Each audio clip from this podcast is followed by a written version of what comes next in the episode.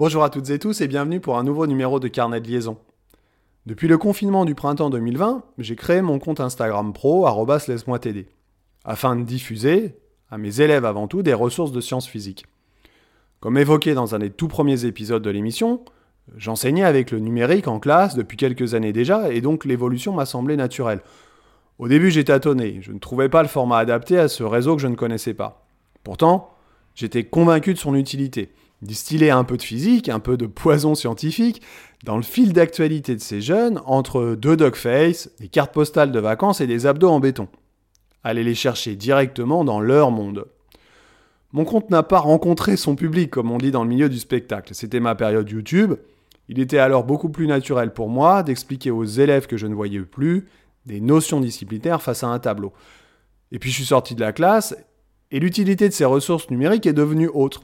L'idée l'idée était devenue donc de pouvoir diffuser à mes nouveaux élèves et à leurs familles des ressources numériques complémentaires de ce que je pouvais leur apporter lors d'une séance d'accompagnement. Des choses à voir et ou à revoir entre deux séances. YouTube s'y prêtait bien, mais ça manquait un peu de fun, de couleur et de créativité. Et puis voir ma tête tout le temps, ça lasse. J'ai donc repris l'idée du compte Insta, laissé à l'abandon pour réaliser des choses complémentaires de celles faites sur YouTube. L'idée n'était pas de reproduire ce que j'avais déjà fait, mais d'apporter d'autres formats, peut-être plus ludiques, plus courts, plus percutants, plus interactifs.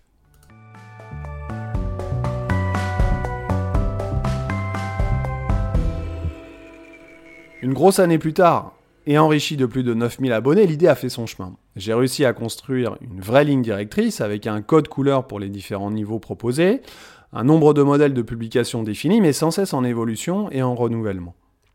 Je publie quelque chose tous les jours, et les jeunes, certains profs aussi, semblent satisfaits de ce que je propose, même si je pense que les élèves que j'accompagne l'utilisent beaucoup moins que ceux que je n'accompagne pas.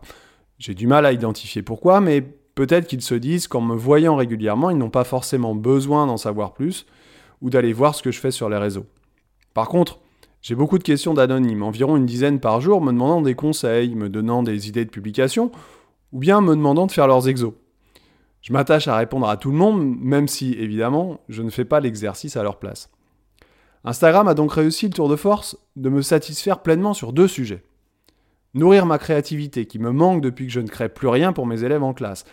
La création et la réflexion autour d'activités pédagogiques étant pour moi le cœur de mon métier, le cœur du métier, et l'aspect le plus riche, le plus intéressant, est le seul qui me manque. Mais Instagram me permet aussi de continuer à transmettre au plus grand nombre, sans contrepartie, mes conseils, mes savoirs, mon expérience. Aucune publicité n'est faite pour mon activité pro, aucun lien visible. Ce n'est pas l'objectif, ce n'est pas l'idée. D'ailleurs, à propos de cette activité sur Insta, j'ai souvent quelques questions d'adultes, de collègues, de proches. Peut-être vous posez-vous les mêmes questions, alors je vous les soumets. Combien de temps y passes-tu par jour? J'y passe environ entre 1 à 2 heures. Tu réponds à tous les messages? Oui. Combien d'élèves cela t'a apporté pour ton activité pro? Une seule. Pour préparer un partiel, donc sur une période de 3 semaines. Une seule en un an et demi.